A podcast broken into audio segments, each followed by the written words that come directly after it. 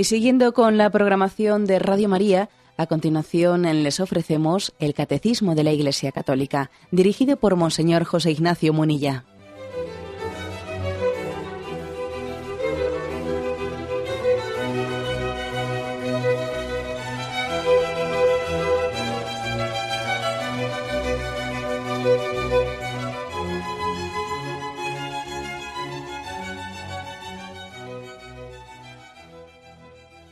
Cordial saludo a todos los oyentes de Radio María. Un día más, con la gracia del Señor, proseguimos el comentario del Catecismo de nuestra Madre la Iglesia. Estamos en la explicación del cuarto mandamiento, honra a tu padre y a tu madre, y después de que ya hemos hecho una introducción a este sacramento, perdón, a este mandamiento, y hemos hablado de la naturaleza de la familia, ahora damos un paso más y entramos en la familia cristiana. ¿eh? Es a partir del punto 2204. Digamos que en los puntos anteriores, cuando se ha hablado de la naturaleza de la familia, pues se ha hablado de la, familia y del matrimonio desde el punto de vista natural. No es una, decíamos, no es una institución, el matrimonio o la familia, fundada por la religión cristiana, no, ni por, una, ni por ninguna tampoco legislación jurídica. Es algo prejurídico, es algo prereligioso, es, es natural, es, está en la misma creación de Dios, está el matrimonio y está la familia. Por eso fijaros que cuando que uno de los, eh, yo creo que de los pequeños engaños dialécticos en los que a veces solemos caer eh, cuando se habla de la familia, de la familia como unión del hombre y la mujer abierta a la vida, y se nos, y se nos introduce, hay un concepto de, esta es la familia el concepto de familia tradicional. Y yo creo que ahí estamos como permitiendo un cierto engaño dialéctico. No, no es ninguna familia tradicional, porque parece que, el concepto tradicional se, contrapone al, no sé, al moderno, tradicional compuesto a moderno. Cuando hablamos de familia, de unión del hombre y la mujer abierta a la transmisión de la vida para ser la célula original de la vida social, etcétera, no tenemos que aceptar, yo pienso, eh, que no debemos de jugar eh, con ese término, que yo creo que está envenenado, el de familia tradicional, sino más bien con el de familia natural. Familia natural. Por tanto, el catecismo, veis que antes de hablar de lo específico de la familia cristiana, habla de la familia natural. Pero, sin embargo, damos un paso más. ¿eh? A partir del punto 2204, ahora quiere hablar ya dando un salto, un salto desde el lenguaje natural al lenguaje revelado, al lenguaje propiamente sobrenatural. Bueno, pues vamos a ello. Dice el punto 2204. La familia cristiana constituye una revelación y una actuación específicas de la comunión eclesial. Por eso puede y debe decirse iglesia doméstica.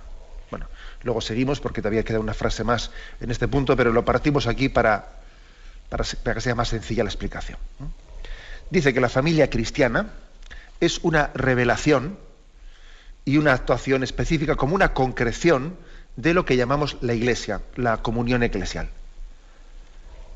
Es decir, que la, iglesia, que la familia es como una iglesia en pequeño. El término así que se utiliza, iglesia doméstica. Iglesia doméstica. Si decimos que la iglesia es una familia, también la familia es una iglesia. Iglesia y familia son dos términos que están íntimamente relacionados uno y otro, ¿no? Y vamos a intentar adentrarnos un poco en, esta interrelación, ¿no? Dice que la familia es revelación de lo que es la Iglesia y es como actuación concreta, actuación específica. Nos puede, este lenguaje puede costar entenderlo en las categorías en las que hoy en día pensamos, pues claro que sí. ¿eh? Es evidente que que asimilar la familia a la iglesia, claro que puede, eh, puede chirriar y puede costar entender pues, a tantas personas que en un ambiente secularizado pues, van teniendo, pues yo creo que una imagen deformada tanto de la familia como de la iglesia, de las dos cosas, ¿no? Quizás más todavía del concepto de iglesia, porque, vamos, en, una mentalidad secularizada, poco a poco se ha ido, eh, se ha ido como robando el alma espiritual del concepto de iglesia y se ha ido reduciendo ¿no? el concepto de iglesia meramente a institución. Iglesia, vamos a ver, ¿qué, qué le viene a la mente? ¿no? Yo recuerdo haber hecho pequeña, este pequeño test, así con los chicos de confirmación en la parroquia. A ver, cuando todos, quedaros con la mente en blanco todos. A ver, digo yo, iglesia, ¿qué os ha venido a la mente a todos? Y recuerdo que pues un chico decía, a mí tal, a mí cual, a mí una torre, a mí un campanario, a mí un cura, a mí el papa, a mí el obispo. Eh, eh, vamos a ver, inevitablemente, eh, inevitablemente tenemos una imagen de la iglesia, bueno, inevitablemente, desgraciadamente, fruto de esta secularización, tenemos una imagen de la iglesia pues mm, muy exteriorista, que una imagen de la iglesia muy desligada del misterio, del misterio sobrenatural una imagen de la Iglesia que no es cuerpo místico de Cristo, sino más bien que es institución, que como mucho, como mucho, eh, puede ser eh, pues, la reunión, la reunión de los creyentes, la asamblea de los creyentes, eso como mucho, y eso ya es apuntando por lo alto, ¿no? Pero generalmente eh, lo primero que nos viene a la mente, a nuestra imaginación, cuando alguien dice iglesia, pues son, pues eso, ¿no? Curas, jerarquía, tal, y ya está. O sea, es decir, porque claro, porque al, fin y al cabo eh, es lo que también esta cultura transmite, ¿no? Cada, vez que se habla de la Iglesia en los medios de comunicación, pues suele ser en este, en este sentido. Somos deudores ¿no? de, un lenguaje, somos deudores de un maltrato. La Iglesia no sé qué, la Iglesia no sé cuántos.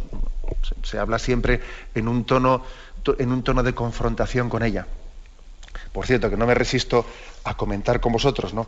Pues una, vamos, un, caso concreto que he vivido, pues eh, haciendo un viaje, hace no muchos días, eh, hace pocos días, hacía un viaje y como tenía, es uno de los momentos en los que yo más suelo escuchar, escuchar la radio, y, hubo un momento, bueno, tengo que recordar que fue un momento de pequeña debilidad, ¿no?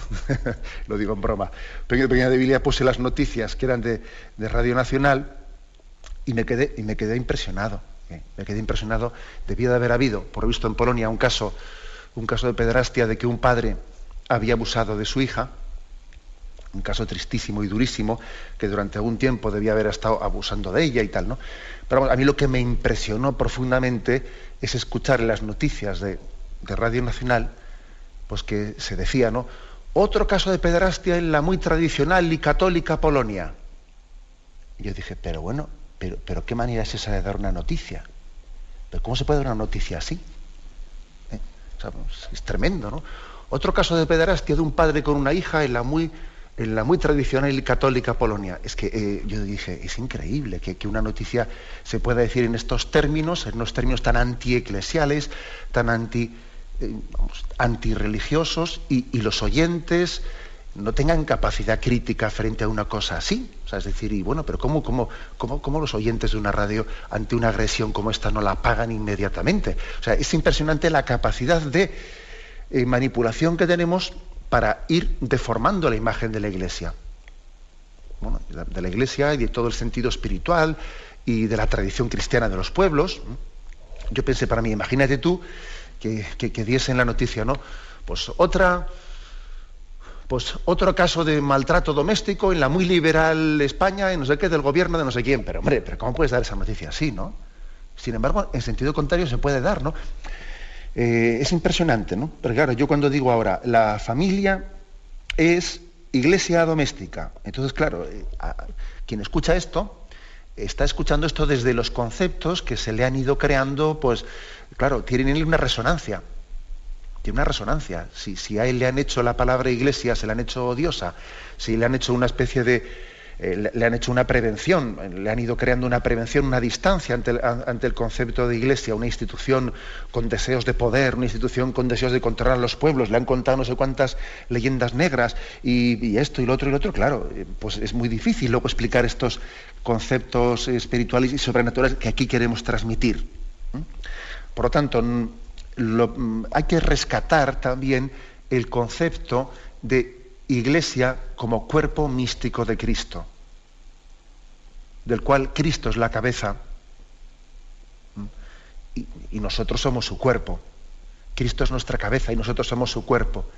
Y la iglesia, la iglesia configura esa unidad entre Cristo y nosotros. Claro, si no, si nosotros hemos, hemos permitido que nos roben ¿no? esa explicación mística de la Iglesia, y si la explicación de la Iglesia que vamos a tener es meramente, pues eso, ¿no? Como se transmite en esos conceptos de institución con no sé cuántos y tal, ¿no? Que situación de poder y esto y lo otro, pues claro, es imposible entender la Sagrada Escritura. Porque nos han robado el alma espiritual de la Iglesia en la manera de hablar de ella. Bueno, por lo tanto, ¿no? Insisto en ello. Definición que se hace aquí de la familia, desde el punto de vista no natural, ¿eh? Que sino dando un paso más, revelación, actuación específica y concreta de la comunión eclesial, es decir, de la iglesia doméstica. La familia es una iglesia doméstica y la iglesia pues es una familia grande, ni más ni menos. ¿no? Familia, iglesia pequeña, iglesia, familia grande. ¿eh? Tenemos un momento de reflexión y vamos a continuar enseguida.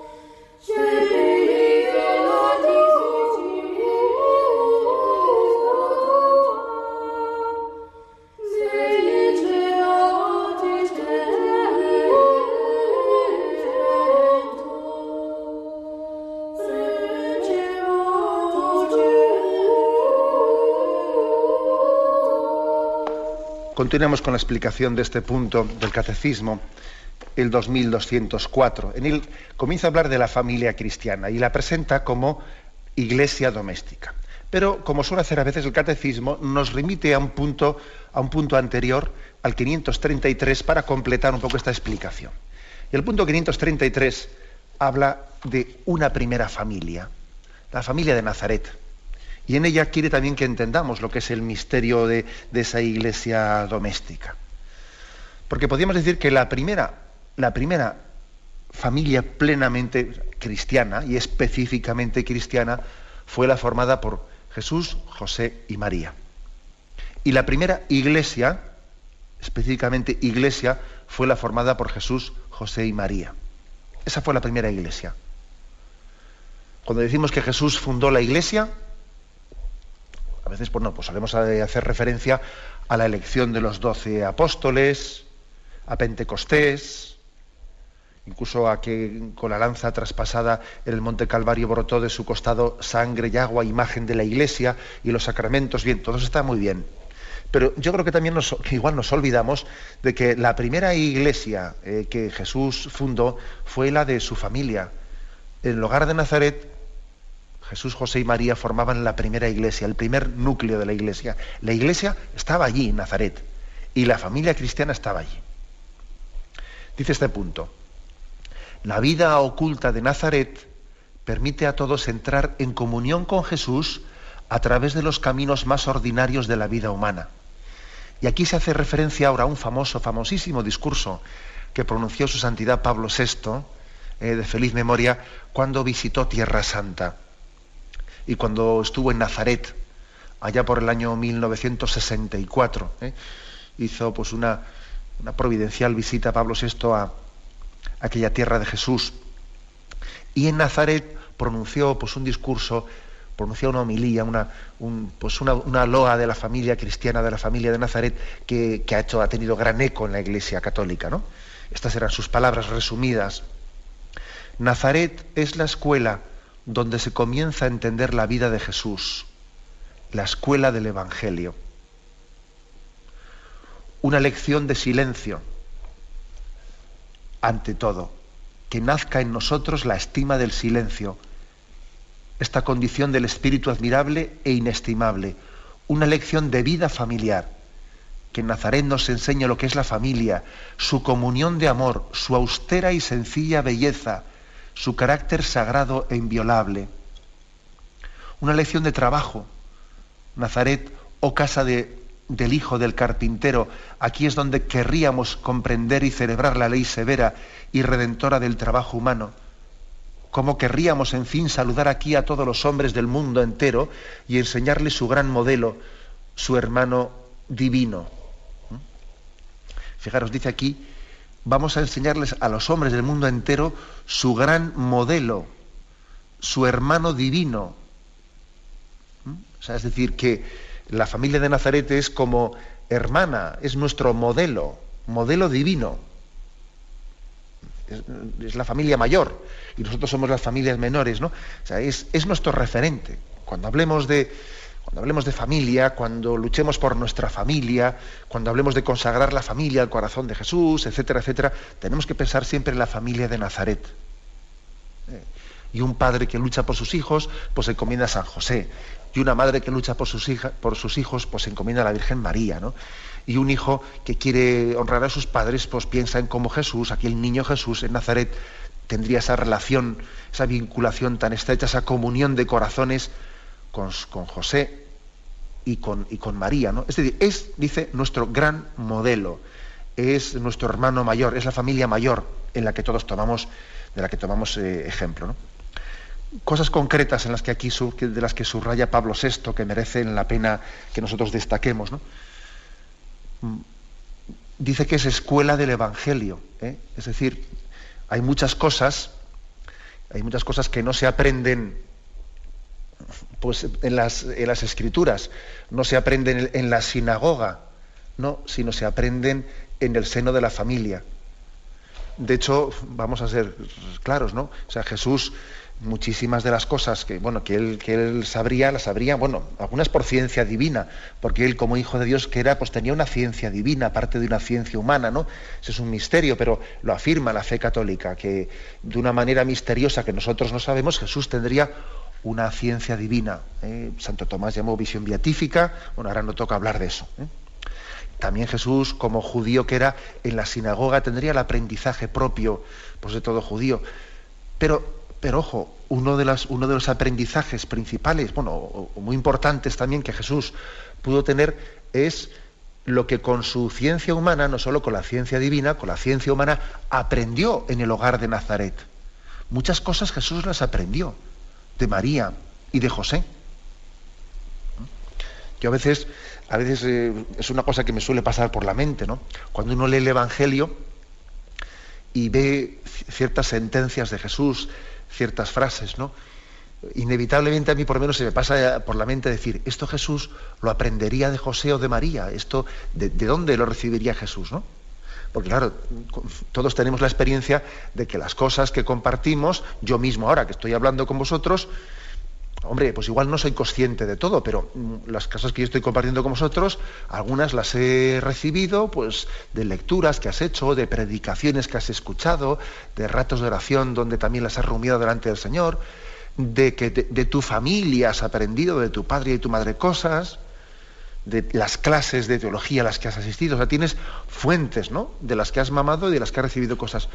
Muchas cosas que Jesús nos predica en el Evangelio, seguro que han tenido su fuente en María, en María y en José. Muchas cosas, ¿no?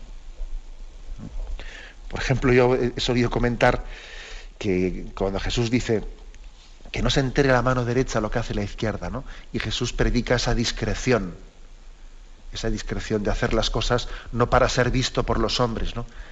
Yo digo, ¿cuánto le influiría la figura de José a Jesús a la hora de decir una frase como esta, ¿no? Que no se entere la mano derecha lo que hace la izquierda. ¿Cuánto la va influido?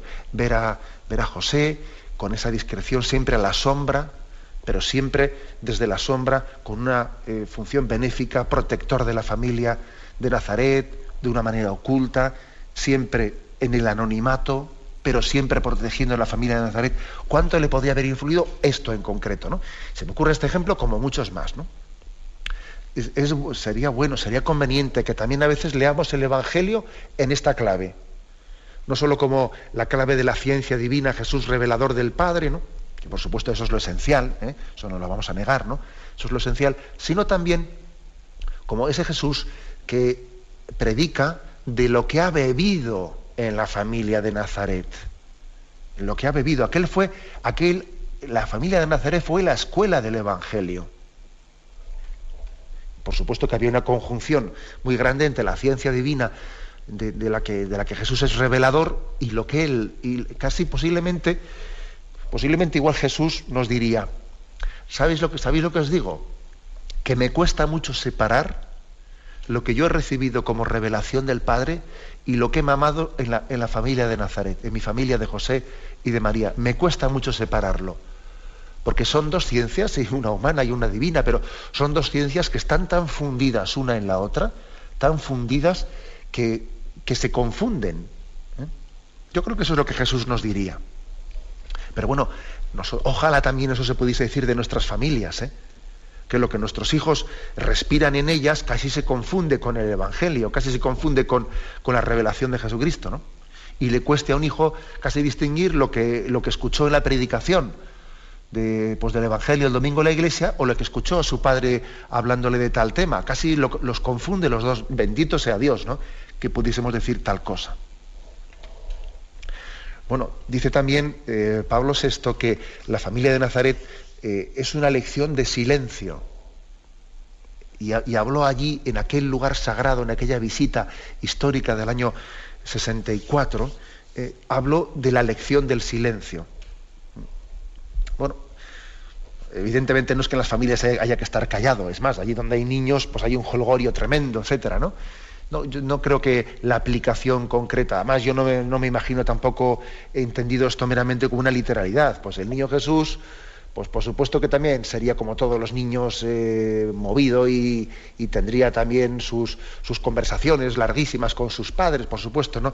No es el silencio de, de no hablar, ¿no? Sino que yo creo que es el silencio de no permitir, no permitir que los ruidos ajenos eh, inunden nuestra familia, eh, silenciando nuestra conversación. Eh, porque es verdad que a veces hemos permitido que en el seno de nuestras familias reinen los ruidos externos. Y entonces resulta que somos silenciados. No hemos, hemos cometido el gran error de que en vez de ser el seno de la familia un lugar de intimidad entre nosotros, pues perdemos la intimidad de cualquier manera, ¿no? Y entonces resulta que todos, la pues venga, a comer con la televisión encendida, venga esto, venga lo otro, venga ruidos, venga tal, el otro que se ponen los cascos, al final comemos a turnos, eh, no sé qué, madre mía. ¿eh? En las visitas pastorales que suelo hacer yo a los colegios, a los alumnos, ¿no? Bueno, pues paso por las clases y hacemos preguntas y los chicos preguntan y cosas, ¿no? Y bueno, pues lógicamente también a los chicos, a los niños les preguntas, ¿soléis rezar por las noches cuando vais a la cama? Esto, lo otro y tal. Y acabas preguntando, ¿cuántos tienen televisión en su cuarto? Vamos a ver. Y claro, y te levantan las manos unos cuantos, ¿eh? ¿Cuántos tienen televisión en su cuarto? Y claro, el hecho de que tengamos televisión en nuestra habitación, que nos dormamos con la televisión puesta, madre mía, no sé si somos conscientes de, del influjo, de hasta qué punto permitimos que, permitimos que se robe, se robe el silencio y la intimidad de la familia.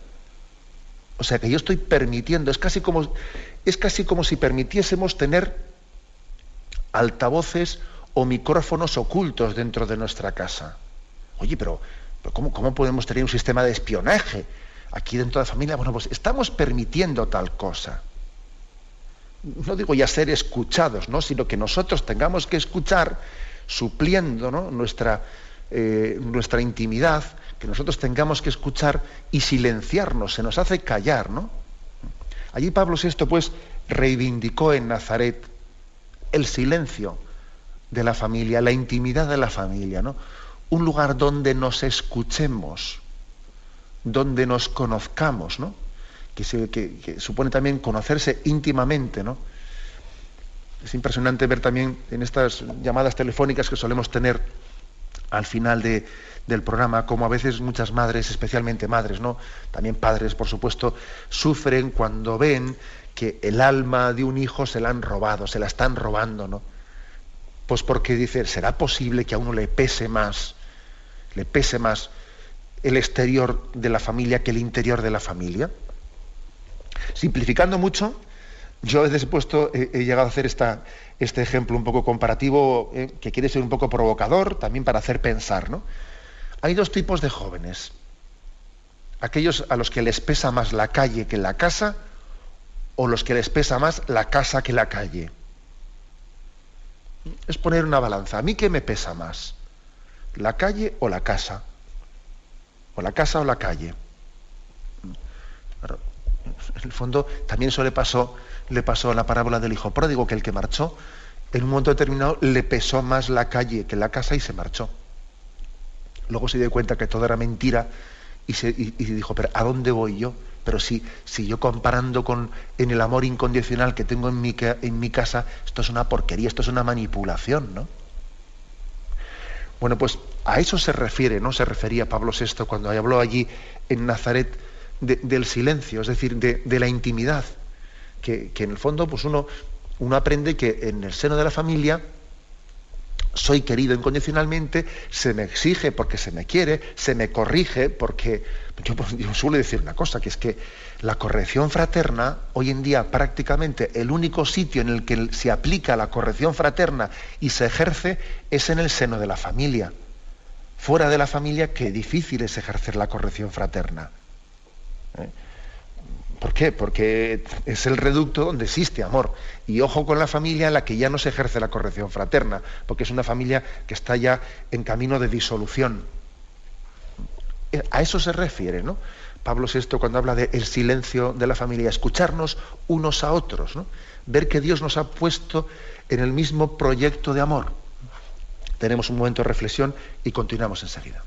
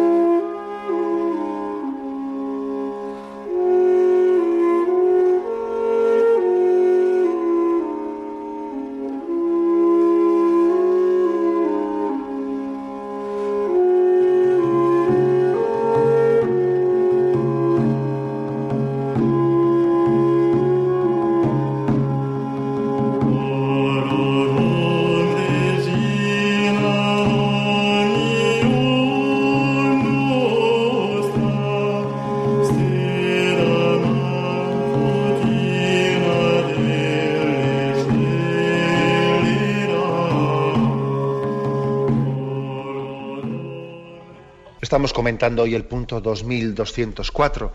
Con él se inicia el apartado de, sobre la familia cristiana. Y decíamos en la intervención anterior que define el catecismo a la familia cristiana como una iglesia doméstica.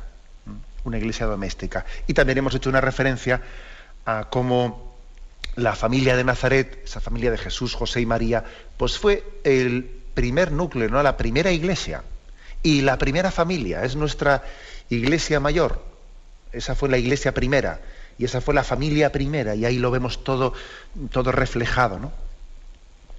Bueno, pues continúa este punto, la segunda frase que hemos dejado sin leer es la siguiente. Se refiere a la familia cristiana, ¿no? Es una comunidad de fe, esperanza y caridad. Posee en la iglesia una importancia singular, como aparece en el Nuevo Testamento. ¿eh? Entonces aquí se nos se nos ofrecen tres textos evangélicos y vamos a leer algunos de ellos y, viendo pues cómo, dónde, cómo se sustenta en la Sagrada Escritura la espiritualidad de la familia. ¿eh? Elegimos Efesios 5.21 hasta el 6.4. ¿eh? El de Colosenses 3 igual vamos a dejarlo sin comentar para no alargar demasiado, que es bastante similar al anterior, y si tenemos tiempo también vamos a comentar el de primera Pedro 3, 1, 7. Son los tres textos que ofrece este punto del catecismo para sustentar dónde está la espiritualidad de la familia, ¿eh? que es comunidad de fe, esperanza y caridad. Primero, Efesios 5, dice, Sed sumisos los unos a los otros en el temor de Cristo. Las mujeres a sus maridos como al Señor, porque el marido es cabeza de la mujer, como Cristo es cabeza de la iglesia, el Salvador del cuerpo. Así como la iglesia está sumisa a Cristo, así también las mujeres deben estarlo a sus maridos en todo. Maridos, amad a vuestras mujeres como Cristo amó a la iglesia y se entregó a sí mismo por ella, para santificarla y para santificarla, purificándola mediante el baño del agua, en virtud de la palabra, y presentársela resplandeciente a sí mismo, sin que tenga mancha, ni arruga, ni cosa parecida, sino que sea santa e inmaculada. Así deben amar los maridos a sus mujeres como a sus propios cuerpos. El que ama a su mujer se ama a sí mismo, porque nadie aborreció jamás su propia carne, antes bien la alimenta y la cuida con cariño, lo mismo que Cristo a la iglesia, pues somos miembros de su cuerpo. Por eso dejará el hombre a su padre y a su madre y se unirá a su mujer y los dos se harán una sola carne. Gran misterio es este. Lo digo respecto a Cristo y la iglesia. En todo esto, en cuanto a vosotros, que cada uno ame a su mujer como a sí mismo y la mujer que respete al marido. Luego seguimos un poco con el tema de, porque no ha terminado aquí el texto, sigue con el tema de los hijos respecto a los padres, ¿no? Pero bueno, pues ese texto que hemos leído, que yo estoy convencido de que eh, pues la, lectura que se haría de él en muchos ambientes es, ves tú el machismo y tal, ¿no? El machismo está reflejado en la escritura, porque la escritura eh, pues tiene una concepción, es la que ha introducido la concepción eh, machista en... Bueno, pues vamos a ver, eso es absolutamente falso. Pretender hacer esa lectura de, que ese texto bíblico sea respaldo del machismo es absolutamente falso. Es más, yo creo que hay que decir que el machismo tiene su, raíz y su nacimiento, pues sencillamente en la animalidad del hombre. ¿eh?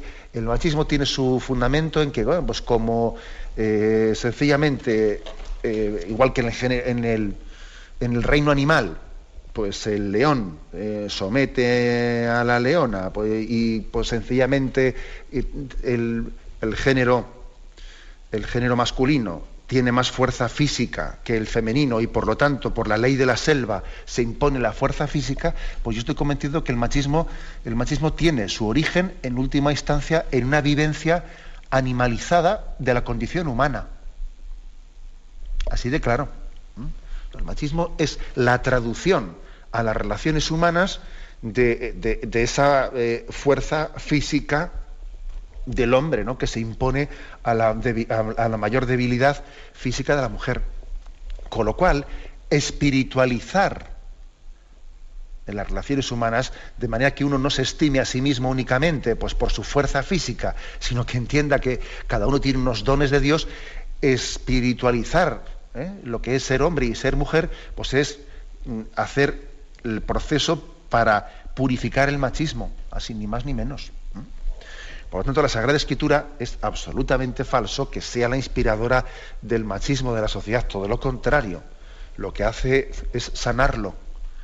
Y lo que hace es eh, pues, que eh, el hombre, el hombre, por ejemplo, en este caso concreto de San Pablo, etcétera, el hombre entienda pues, sus, dones de fuerza física y de liderazgo, etcétera, los, los entienda eh, integrados en una vocación mística.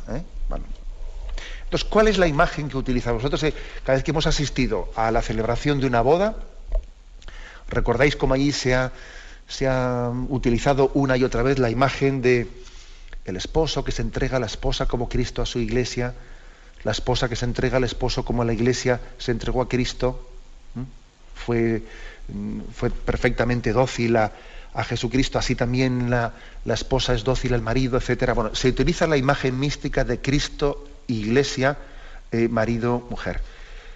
Que como digo antes, pues lejos de hacer la, interpretación simplista del machismo, etcétera, etcétera, lo que hay que ver es eh, lo que se quiere afirmar, ¿no? Lo que se quiere afirmar es la plena vocación del uno para el otro. sencillamente, estamos hechos para la entrega. Uno no se, no se realiza buscándose a sí mismo, sino entregándose, entregándose y desgastándose en su vida por su esposo y por su esposa. La vocación matrimonial ha tomado imagen de lo que es la relación de Cristo con la Iglesia. Cristo, Cristo no fue no tuvo su vida sino para darla.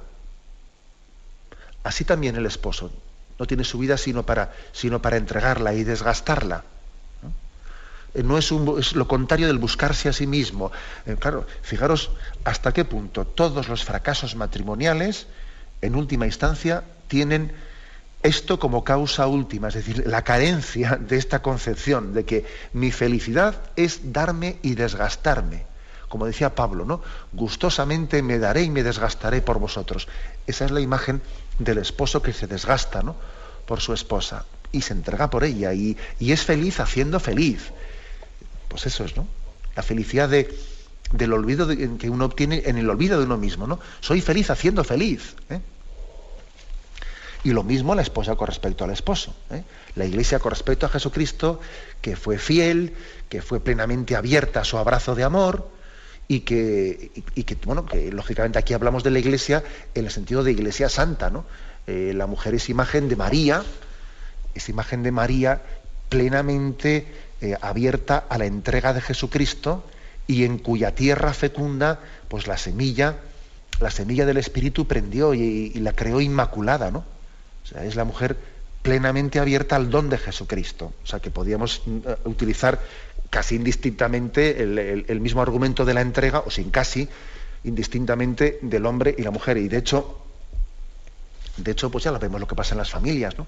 Si las familias funcionan, o sea, aquí los matrimonios funcionan en la medida en que haya entrega plena. Me acuerdo que dije una imagen, cuando explicamos el tema del matrimonio, me atreví a utilizar una imagen que algunos luego me dijeron, ¿pero cómo has dicho eso? Bueno, es que yo ya sé que es una imagen un poco así cruda, pero es que creo que tiene una gran verdad. ¿eh? me atrevo a repetirla. Y dije lo siguiente, para que una familia, para que una familia funcione, tiene que haber por lo menos un tonto. Y para que sea feliz, tienen que ser todos tontos, entre comillas, ¿no? ¿A qué me refiero por tonto? Pues tonto me refiero, lo digo lógicamente en el sentido metafórico de la palabra, es aquel que se olvida de sí mismo y se entrega a los demás, ¿no? Eso es lo que hoy en día el mundo entiende como tonto, ¿no? El listillo es el que busca su interés particular ya. Pues con muchos listillos una familia no funciona. Para que una familia funcione tiene que haber por lo menos un tonto. Alguien tiene que haber que tenga esa capacidad de, amar sin, incondicionalmente y de entregarse sin pedir cuentas. ¿no? Ahora, para que sea feliz, todos tienen que ser tontos. Entonces, además de funcionar, somos todos felices. ¿no? Y esto es lo que está aquí escondido en esta, en esta imagen de Efesios 5, ¿no? Cristo se entregó a su iglesia y se desgastó por ella, ¿no? Y, se entregó, ¿eh? se entregó en ofrenda de amor. Y sigue adelante. Hijos, obedeced a vuestros padres en el Señor, porque esto es justo. Honra a tu padre y a tu madre. Tal es el primer mandamiento que lleva consigo una promesa, para que seas feliz y se prolongue tu vida sobre la tierra. Padres, no exasperéis a vuestros hijos, sino formadlos más bien mediante la instrucción y la corrección según el Señor. Esclavos, obedeced a vuestros amos de este mundo con respeto y temor, con sencillez de corazón como a Cristo, no por ser vistos como quien busca agradar a los hombres, sino como esclavos de Cristo, que cumplen de corazón la voluntad de Dios, de buena gana, como quien sirve al Señor y no a los hombres conscientes de que cada uno será recompensado por el Señor según el bien que hiciere, sea esclavo, sea libre.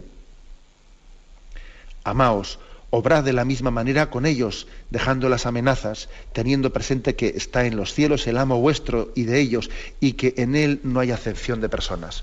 Bueno, pues aquí en la segunda parte de este texto habla de la espiritualidad de la familia. Si en la primera parte ha hablado de la relación marido y mujer bajo la imagen de la entrega, O sea, están hechos para entregarse, como Cristo se entregó a su iglesia, como la iglesia se entrega a Cristo para ser su servidora. Si la primera imagen es la imagen de marido y mujer, con el sentido de se realizan sirviéndose mutuamente y olvidándose de sí mismos, la segunda parte del texto habla del sentido de, del sentido de autoridad, ¿no? También en la, en la, en la familia, en la familia hay una relación, una, una vocación de autoridad y de, y de, sumisión entre padres, padres e hijos. Y entonces lo que, lo que se viene a insistir aquí es que es una vocación de autoridad y sumisión que tiene que ser hecha y nacer únicamente no de voluntad de poder, no de voluntad de poder, ¿no? sino de voluntad de formación, que es decir, claro, eh, el amor, el amor auténtico no es un amor, como decíamos ayer, ¿no? No es un amor del igualitarismo, porque es que eso no es amor, ¿no? Eso es compadreo. ¿eh? Eso es compadreo.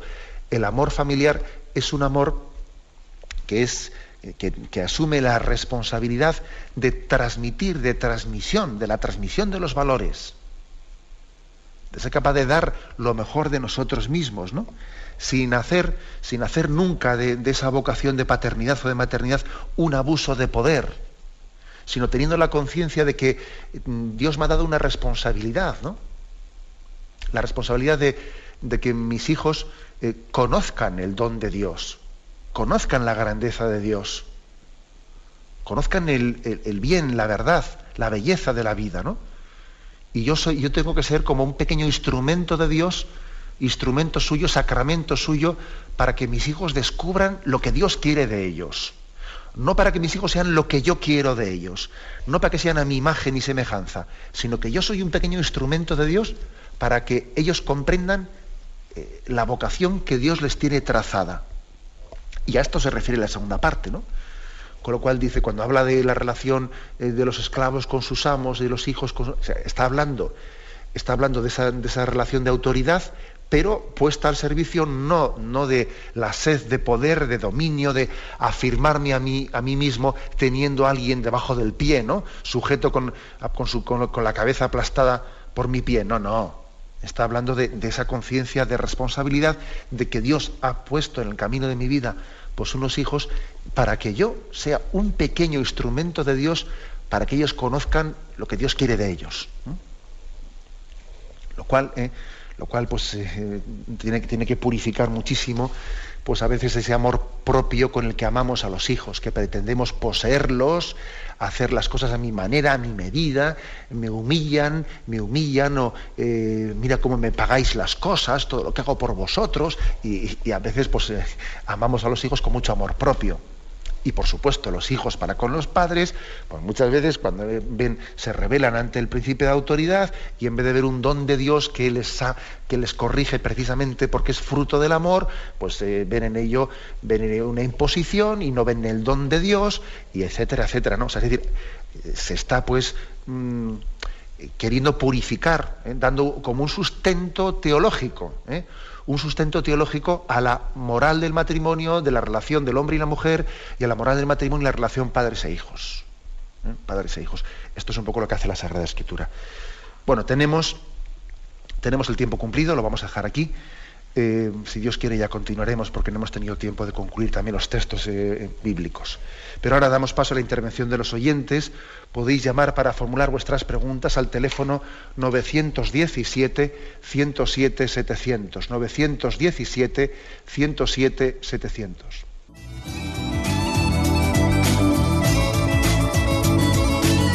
¿Le gustaría tener sus programas favoritos de Radio María en CD o DVD? Ahora es posible.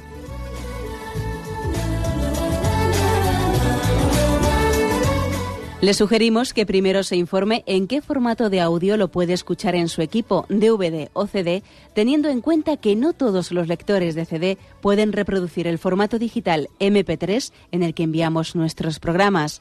Y luego, si quiere en su casa esos programas que tanto le gustan, solo tiene que escribir una carta a Radio María, Paseo Lanceros 2, primera planta 28024, Madrid indicando si lo quiere en CD o DVD y cuántos programas. También le rogamos que escriba su nombre, dirección y no se olvide de facilitarnos un teléfono de contacto para cualquier duda que nos surja.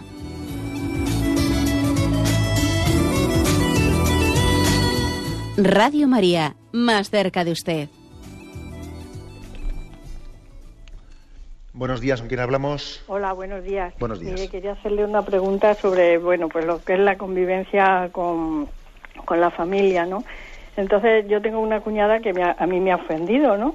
Y ellos vienen a mi casa con frecuencia y en lugar pues de irse a un hotel vienen aquí. Pero ahora, después de haberme ofendido, está como más, eh, incluso ofreciendo regalos. Yo no se lo he dicho a mi marido para no tener problemas. ¿Debo decírselo o no?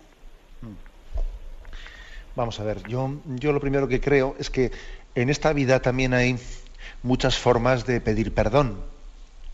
Una forma de pedir perdón pues es hacerlo explícitamente eh, y yo creo que debíamos de ser suficientemente eh, valientes ¿no?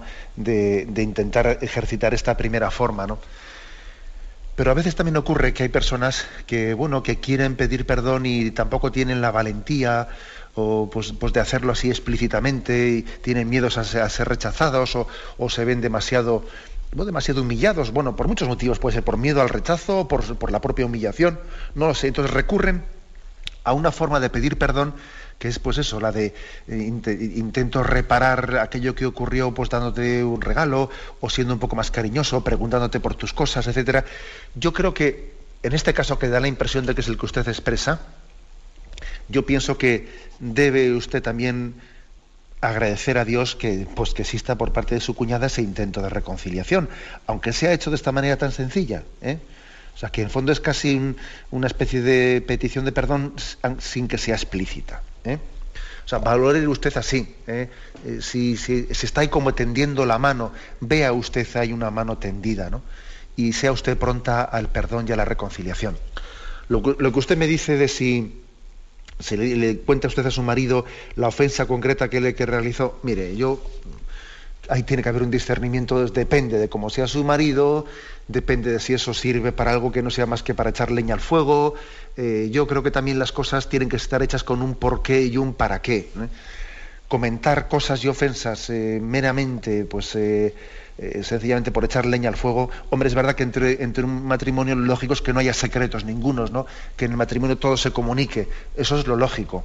Ahora, usted verá también si, teniendo en cuenta cómo es su marido, sus características, a ver si usted le va a ayudar a su marido o más bien le va a meter en un problema que su marido tiene una tendencia rencorosa y, en vez de ayudar a, mm, entrar por ese camino que da la impresión de que es un buen camino de reconciliación en el que ha entrado su cuñada, lo va a dificultar. ¿eh? usted. ¿eh? Damos paso a una siguiente llamada. Buenos días. Buenos días, monseñor. Buenos Soy días. Anchón de Donosti. Adelante, Anchón. Eh, una pregunta. Bueno, eh, relativo a lo de eh, bueno, obedecer, pues realmente yo, pues para aplicar la Biblia en mi vida diaria, pues tanto como hijo, trabajador, ciudadano o en, en este caso concreto miembro de, de, la Iglesia, ¿no?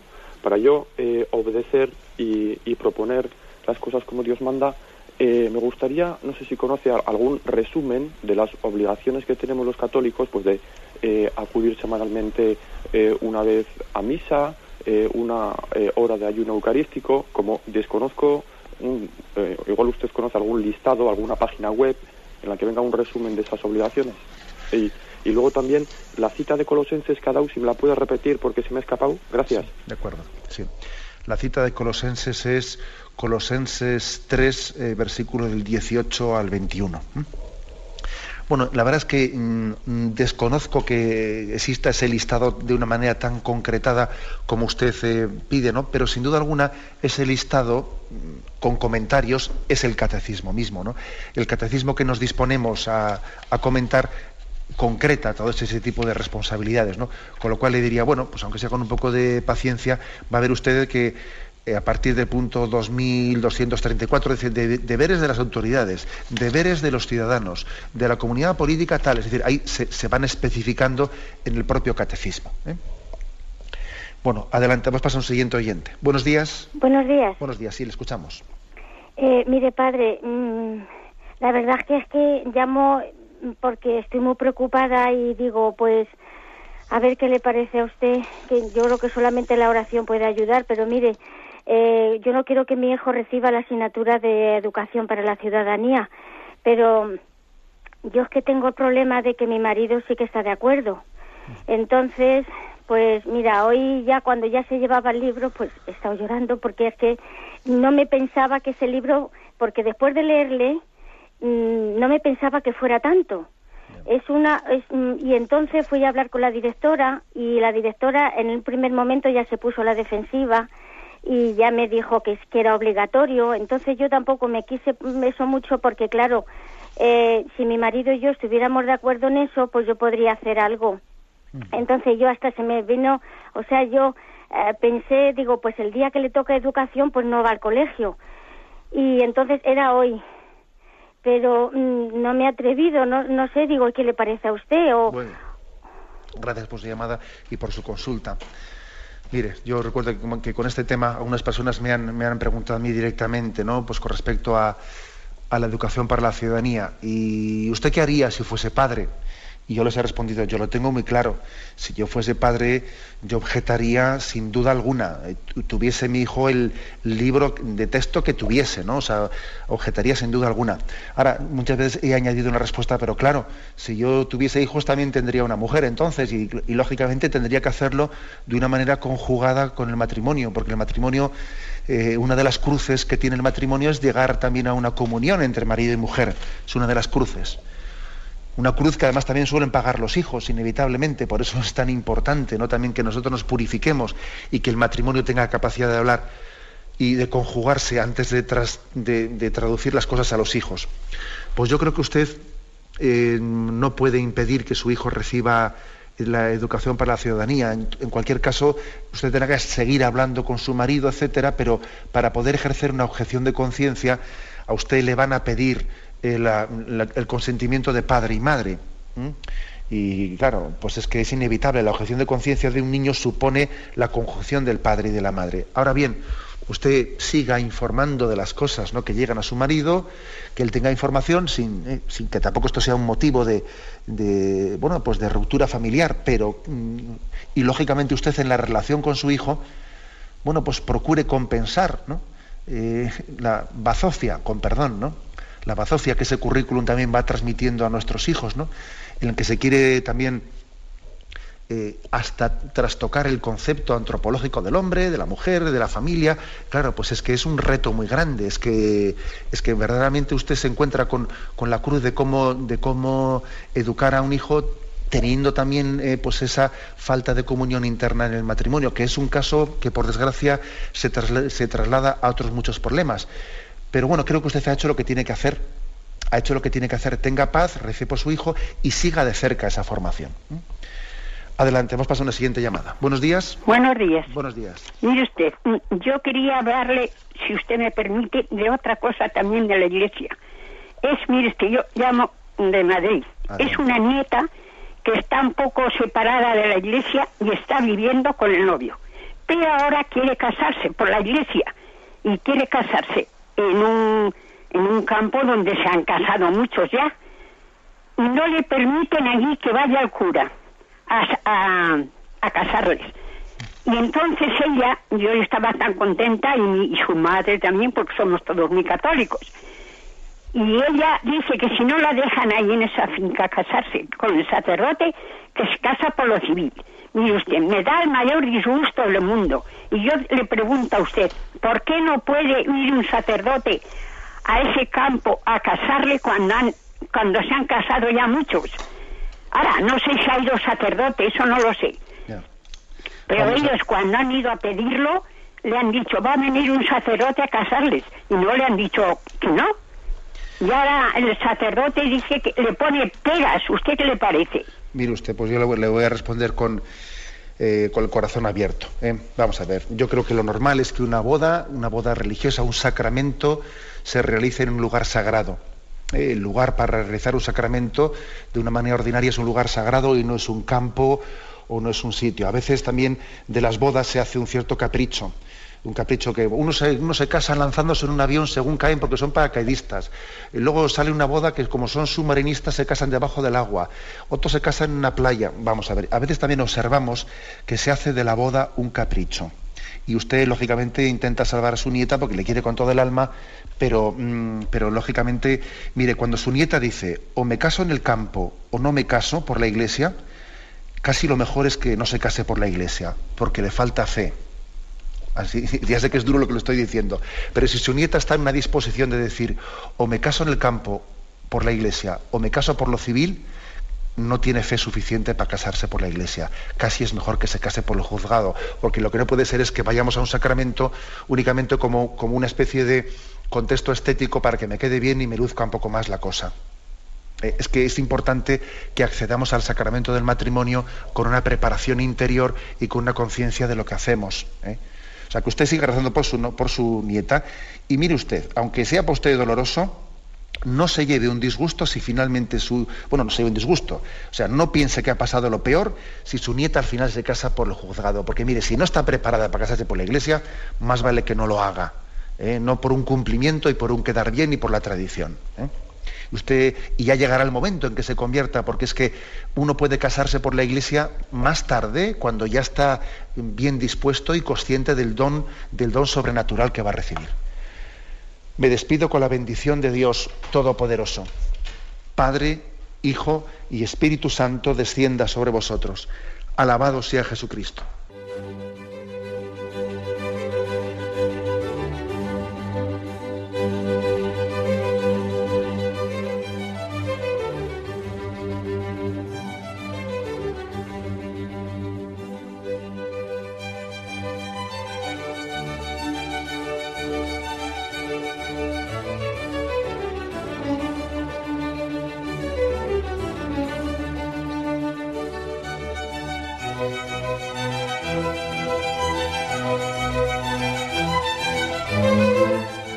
Han podido escuchar en Radio María el Catecismo de la Iglesia Católica, dirigido por Monseñor José Ignacio Munilla.